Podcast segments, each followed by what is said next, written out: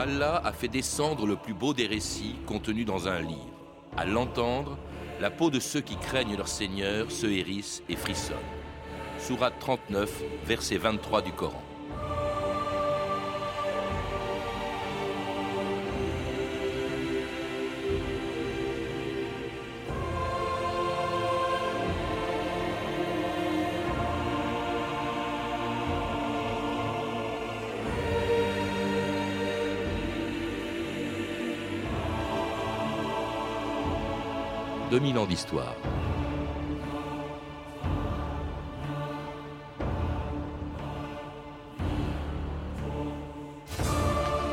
Il y a exactement 1400 ans, quelque part dans le désert d'Arabie, un caravanier de la Mecque qui ne savait ni lire ni écrire se trouvait seul dans une grotte du mont Hira lorsqu'il entendit un ange lui dire Lis au nom de ton Seigneur qui a créé l'homme d'un caillot de sang. Mais je ne sais pas lire, lui répondit les caravaniers l'ange lui tendit quand même ce qui allait devenir la 96e sourate d'un des livres les plus célèbres du monde. Livre sacré de l'islam dont il définit les rites, les lois, les dogmes et les règles de la vie sociale et politique des musulmans, le Coran, qui veut dire en arabe récitation, est aujourd'hui récité par plus d'un milliard d'hommes et de femmes dans la langue où il a été révélé à Mohammed il y a 1400 ans, même dans les pays où on ne parle pas l'arabe. France Inter, Dominique Agnel dans une école coranique de Dakar en 1988. Ils sont tous assis par terre, garçons et filles, mélangés d'ailleurs. Ils ont entre 6 ans et 12 ans pour les plus âgés, avec euh, une tablette euh, de bois sur les genoux. Qu'est-ce que c'est exactement cette tablette? Il y a des versets de Coran dessus. Mmh. c'est en fait leur ardoise, si on veut. Ils annonnent les versets de Coran euh, que le, marabout a écrit sur les planchettes de bois. À part les versets du Coran, qu'est-ce qu'ils apprennent? C'est tout ce qu'ils apprennent, hein. les versets de Coran qu'ils apprennent. Qui sont écrits en arabe et qu'ils répètent en arabe C'est ça, qu'ils répètent en arabe, qu'ils annonnent. Bien entendu, ils ne parlent pas arabe, donc ils ne comprennent pas grand-chose, mais ils répètent, ils annonnent.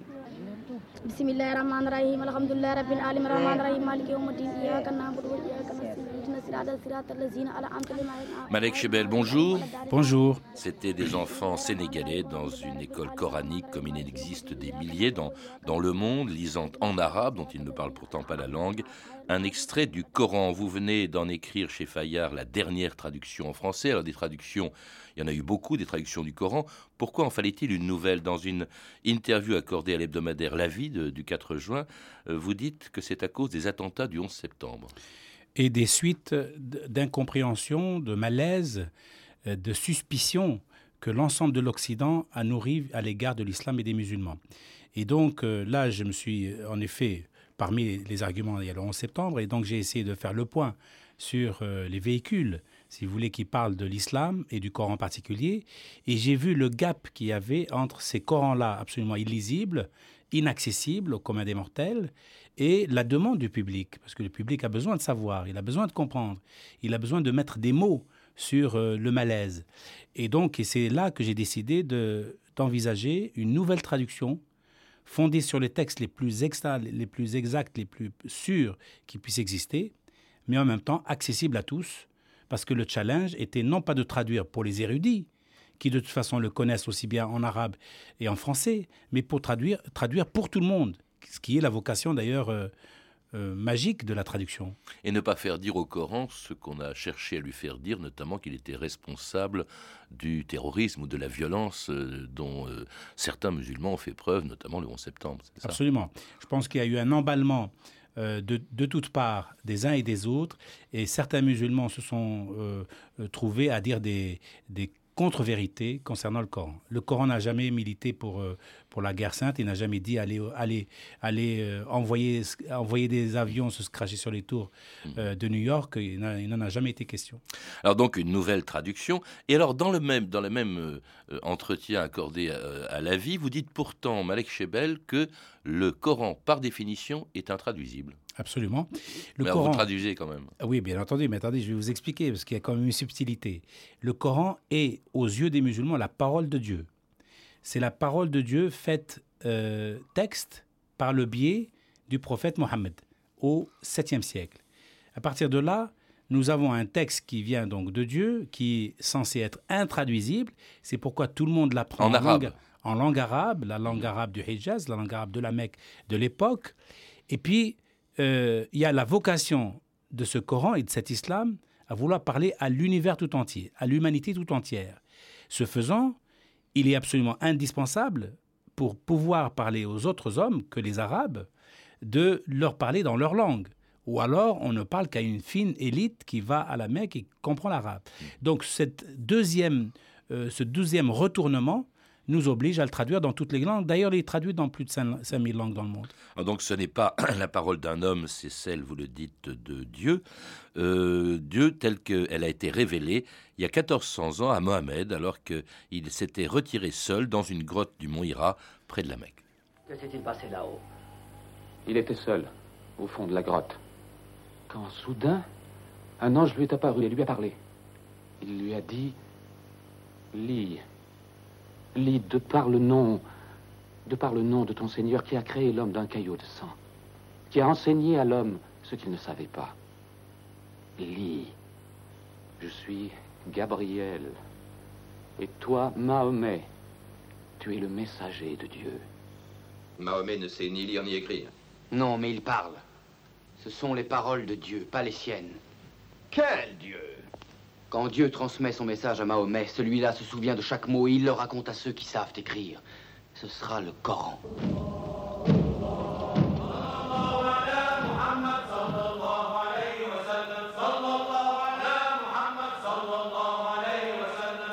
Pourquoi, euh, Malek Shebel, est-ce que Mohamed était choisi comme celui qui devait transmettre, être le messager de la parole de Dieu? Mohamed veut dire le loué, celui qui est loué, celui qui est digne de louange. Il est également appelé dans le Coran d'ailleurs par un autre nom, Ahmed.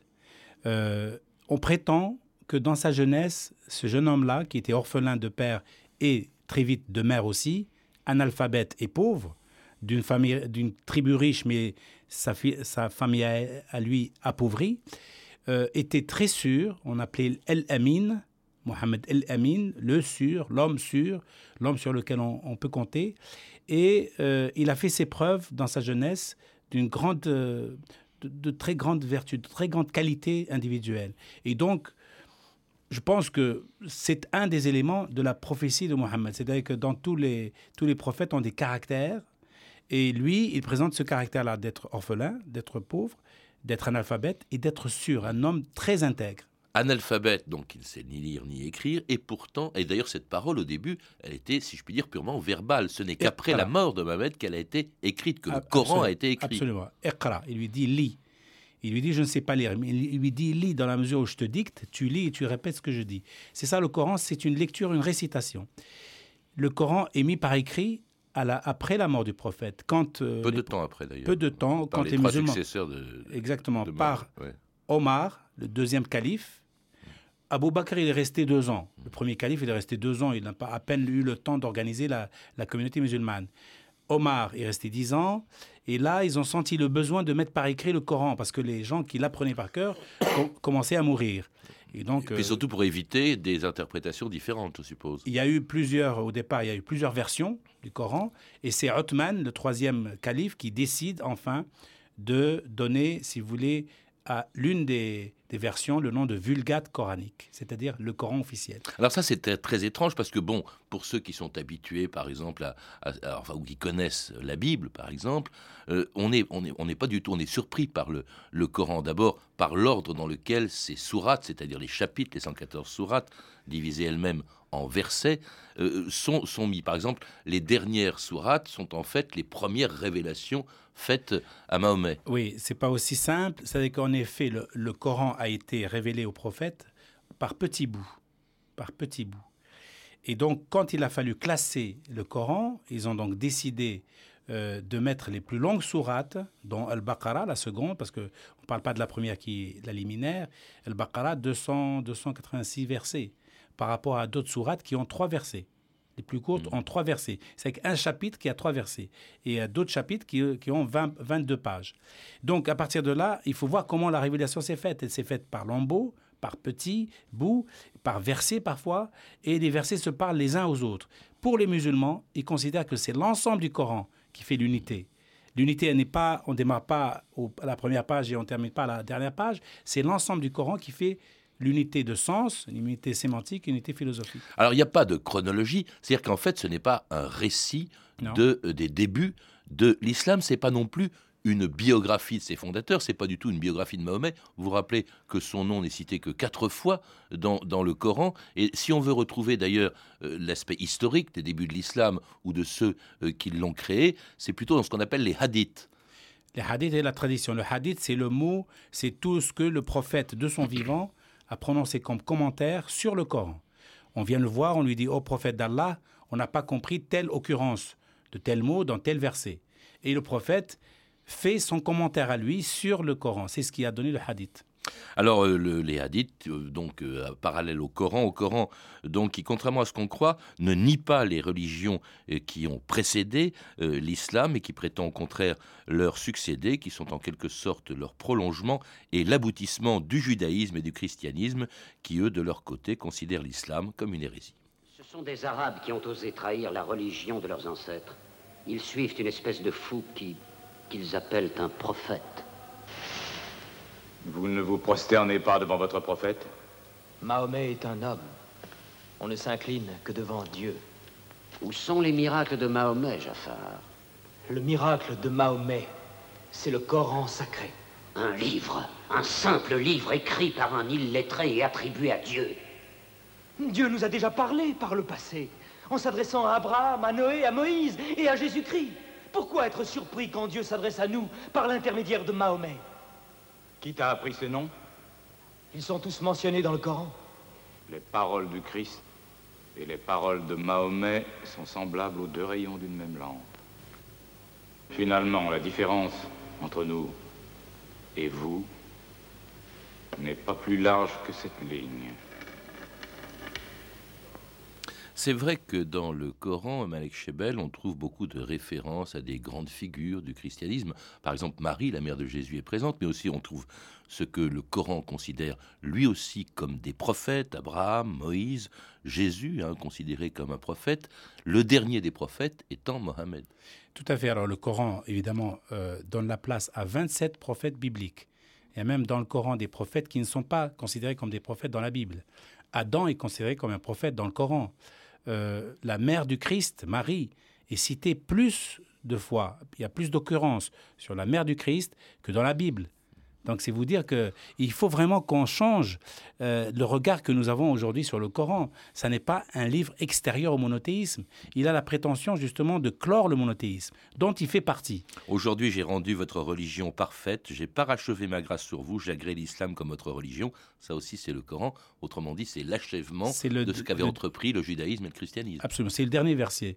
Là c'est le dernier verset, c'est le prophète qui le prononce juste avant sa mort. Il meurt en 632 en juin 632, tenez-vous bien, en juin 632, vous voyez, c'est, mmh. euh, on y est quasiment là. Euh, et donc, euh, cette phrase-là clôt une prophétie, en sachant que le prophète n'est que le dépositaire de cette religion-là. on l'entend dans l'extrait, on ne, on ne, les musulmans n'idolâtrent pas Mohammed. Mmh. Ça n'est pas le prophète qu'on idolâtre, on idolâtre Allah. Mmh.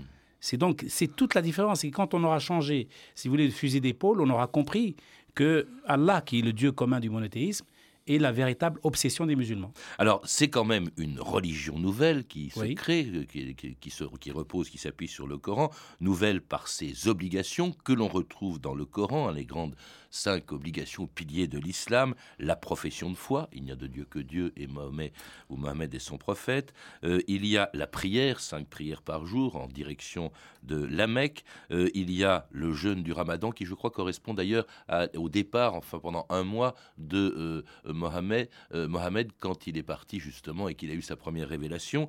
il y a également bien sûr, il y a l'aumône et il y a le pèlerinage à la Mecque. Ce sont les cinq obligations qui figurent dans le Coran qui figurent dans le Coran, ont été formalisées euh, du, vivant même du prophète et qui sont suivies euh, par un milliard 400 millions d'individus aujourd'hui dans, cette petite planète. C'est dire quand même l'importance du rituel en islam.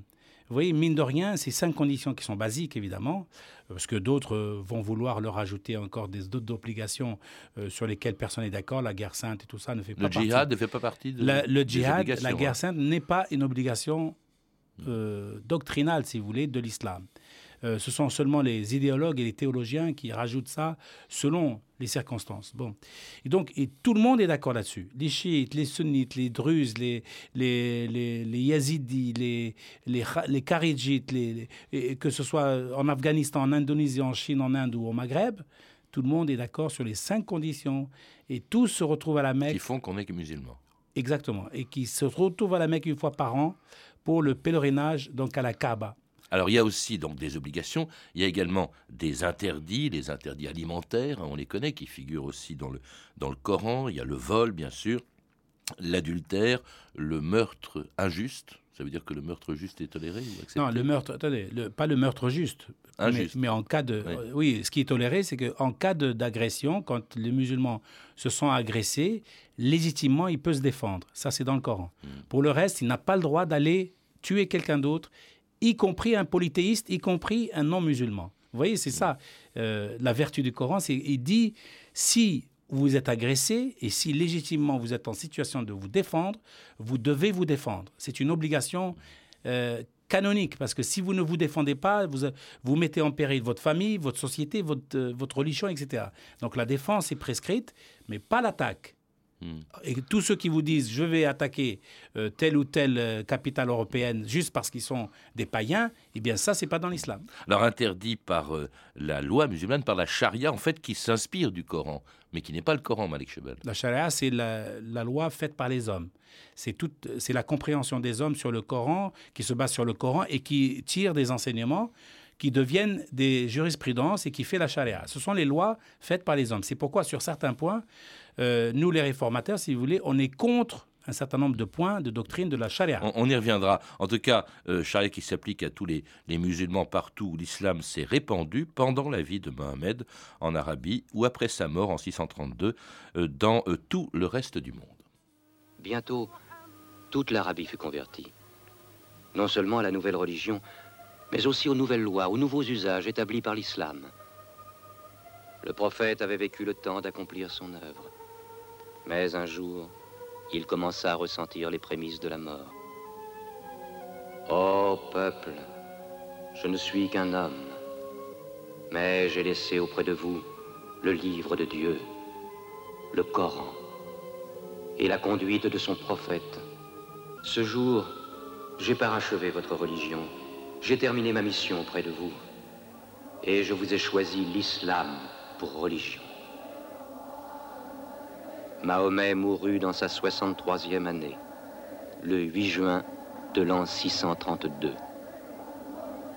Aujourd'hui, à la Mecque, le peuple de l'islam paré de la blancheur du pèlerinage, tous égaux devant Dieu, tous unis en ce lieu de prière, l'âme de chacun se joignant à celle de son prochain dans une même communion, adorer un Dieu unique. Alors ce lieu de prière, c'est la Mecque, hein, le lieu de pèlerinage auquel sont, euh, obligés les, musulmans au moins une fois dans, leur vie, et cette fois-ci qui, euh, vers lequel se rendent, ou plutôt vers lequel se dirigent toutes les prières de 1 milliard 400 millions de musulmans en, en l'espace de 1400 euh, ans. Et d'ailleurs, très vite, ça s'est produit, très peu de temps après la mort de Mohamed. Comment expliquer, Malek Shebel, l'expansion si rapide de l'islam dans des civilisations qui avaient déjà des religions bien établis qui pouvaient être surpris par, ce, par les règles que leur imposait l'islam. Et qui étaient hostiles pour la plupart d'ailleurs à l'arrivée de l'islam, puisque euh, l'islam remettait en question un peu leur leadership, leadership euh, au moins régional. Euh, enfin, c'est ça l'énigme de l'islam. Vous voyez, sur un siècle, 750-850. Et avec un peuple arabe qui ne représente pas grand-chose dans la démographie. Et au départ, ils étaient minoritaires. Ils le sont toujours d'ailleurs. Aux yeux, par rapport à la, la, planète musulmane, les Arabes sont très minoritaires. Bon, au départ, 750-850, en un siècle, ils sont partis d'Arabie, du désert d'Arabie. C'était juste des cavaliers, ils connaissaient même pas la mer, ils savaient pas construire des boutres et des bateaux. Et ils sont allés jusqu'en Andalousie en un siècle, en convertissant au passage. Parfois avec des guerres, souvent avec le sabre, souvent avec, mais souvent, mais le plus souvent, euh, avec la parole de Dieu tout simplement et avec des messagers. Et au fur et à mesure, ils ont évidemment islamisé toute cette partie-là euh, de la planète, de, à l'époque, d'ailleurs, on ne connaissait pas l'Amérique. Hein, donc, rappelons-nous que Magellan, que Christophe Colomb, ça vient dix siècles après. Donc, ils ont colonisé tout ça islamisé au passage et instauré un ordre. Je pense que l'une des énigmes, enfin, ou l'une des explications qui permet euh, de, de mettre en perspective la rapidité avec laquelle l'islam s'est répandu, c'est un, la simplicité de son dogme, deux, chaque fois qu'il est arrivé dans une région, il n'a pas détruit la culture locale de ces gens-là. Il leur a dit, vous croyez en Dieu et on préserve votre culture. Trois, il a négocié très vite avec les chrétiens et les juifs le respect de leur religion et la pratique de leur religion. Et donc, et quatrièmement, je veux dire, on rentre très facilement en islam. Vous pouvez être converti dans la journée. Et donc, ça facilite un peu, ça fluidifie un peu les rapports entre euh, les non-musulmans et les musulmans. Et puis, in fine, je pense que euh, à tout casser, euh, l'islam apportait une sorte de sécurité, une sorte d'espoir pour des gens qui étaient peut-être pas en situation de, euh, de se revendiquer de cela ou qui étaient en situation de déshérence. Il a souvent d'abord converti les pauvres, souvent les minoritaires, les esclaves. C'était le cas du christianisme, ses débuts, hein, c'était pareil. Bien sûr. Mais les autres religions étaient trop installées. J'ai l'impression qu'il y avait un embourgeoisement quand même mhm. des autres cultures. Oui, alors vous avez quand même dit, vous avez parlé de la conquête, parce que c'était, c'est pas seulement une expansion religieuse, c'est aussi une expansion militaire et politique, car à la différence euh, de Jésus, qui laissait à César ce qui appartenait à César, c'est-à-dire la politique, dans le Coran, il n'y a pas de séparation entre la religion et l'État. Le premier État musulman, c'est celui que Mohammed a créé à la Mecque. C'était un État. à Médine. À Médine, pardon. c'était Médine, euh, c'était, euh, c'était État de Médine. en effet, vous avez raison. Je pense que c'est peut-être ça aussi qui donne la sécurité aux gens de se retrouver face à un système global qui vous prend en charge de la naissance à la mort, qui s'occupe de tout, qui vous sécurise d'une certaine manière, qui vous marie quand vous n'êtes pas marié, qui vous donne du travail. Il y a quelque chose d'englobant de, et de sécurisant. Euh, une fois qu'on a dit ça, évidemment, euh, l'islam est une religion qui ne sépare pas le temporel de l'intemporel, le spirituel du politique. Et peut-être dans la situation de l'époque, c'était une bonne réponse. Aujourd'hui, euh, nous, on estime, on est beaucoup à estimer qu'il faut évoluer là-dessus. Oui, alors justement, vous êtes beaucoup à, l'estimer, mais ça n'a pas toujours été le cas euh, dans le monde musulman. D'abord, on l'a rappelé, il ne faut pas toucher à la parole de Dieu, c'est-à-dire qu'en fait, le livre, le Coran, n'est pas, euh, n'a pas pu changer, ne peut pas être changé. Il, y a des, il peut varier dans ses traductions, c'est ce que vous avez fait dans la vôtre, mais ces, ces, États musulmans n'ont pas souvent accepté qu'on modifie justement la, la parole de Dieu, et même parfois comme l'interprète, comme avait tenté de le faire le philosophe arabe Averroès au début du XIIe siècle dans l'Espagne musulmane. Un homme ignorant et paresseux qui apprend par cœur de versets du Coran et qui s'en sert comme fond de commerce en prétendant interpréter la parole divine, cet homme peut-il se dire pieux? Car nul n'a le droit de prétendre détenir la vérité ici-bas. Tenez encore, l'imam El-Shafei disait qu'une opinion, si vraie soit-elle, peut paraître erronée, alors qu'une opinion d'apparence erronée peut être vraie. Mais le Coran est pourtant clair. Vous cherchez à nous faire douter de la révélation. Averroès dit que le texte a été révélé et les hommes peuvent, par l'étude, l'interpréter. Il faut qu'on réduise Averroès au silence.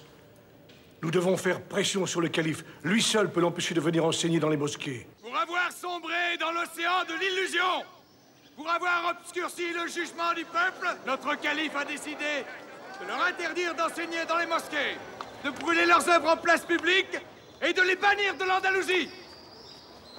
Leur nom Averroès. Abou Abbas Est-ce qu'on peut interpréter, vous dites oui, et même réformer le Coran pour l'adapter au monde moderne, comme avait tenté de le faire Averroès en Espagne il y a 800 ans, Malek Chebel Le Coran, en tant que tel, n'est pas le facteur le plus déterminant du blocage. Je peux vous dire, peut-être Averroès, en son temps, il avait raison de mener ce combat-là pour les Lumières, et donc, moi, je m'inscris dans cette lignée-là, évidemment, comme vous le savez.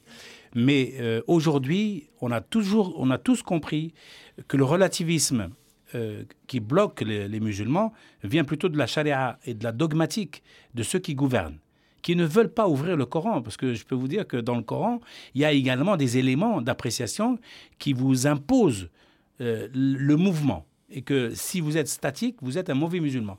Donc le Coran n'est pas le, le, n'est pas le problème numéro un. Le problème numéro un, c'est la charia, c'est la, la, le fait que la pensée religieuse est devenue une pensée dominante et fossile. Elle s'est fossilisée. Elle s'est cristallisée sur des données qui sont absolument vieillottes, sur la polygamie, sur les questions de voile, les questions secondaires. Oui, mais il figure dans le Coran.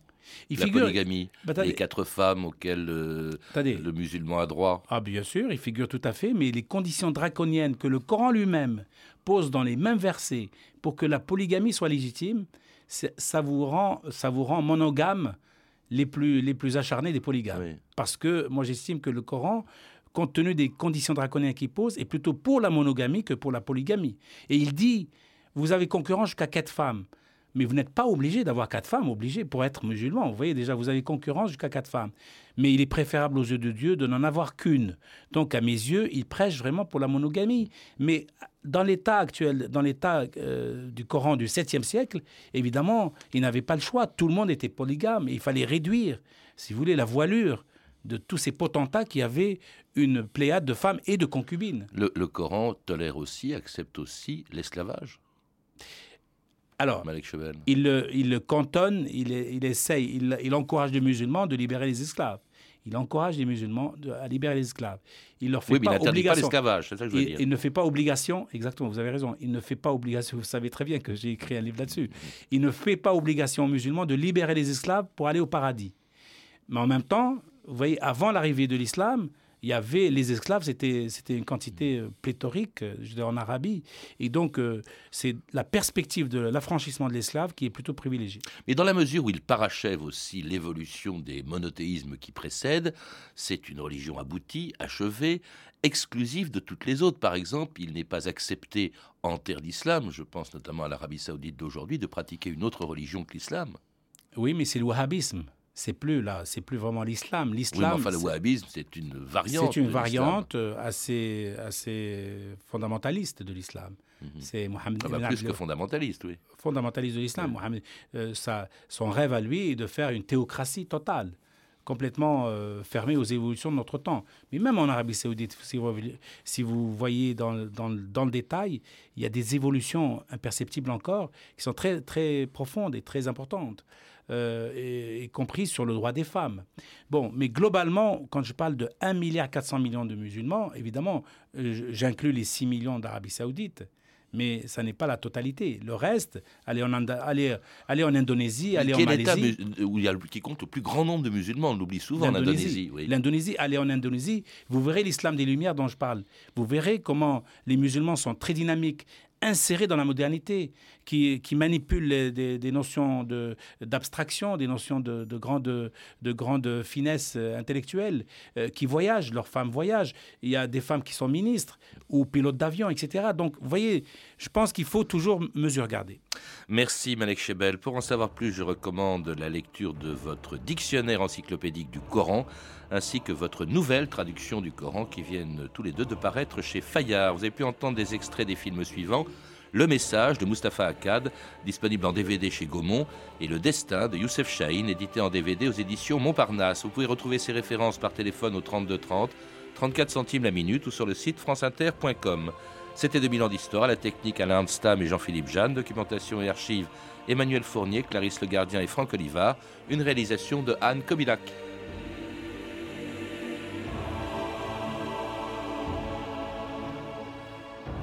Demain, dans 2000 ans d'histoire, un héros de l'indépendance de l'Écosse, il y a 700 ans, William Wallace.